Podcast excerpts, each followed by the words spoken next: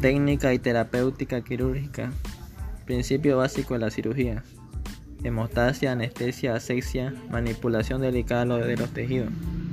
Terminología técnica y clasificación de las operaciones quirúrgicas.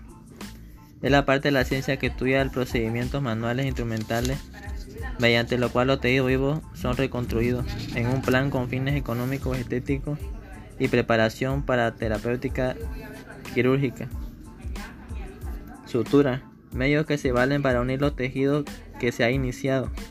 No dejar espacio en los diferentes tejidos. Siempre unir la misma naturaleza.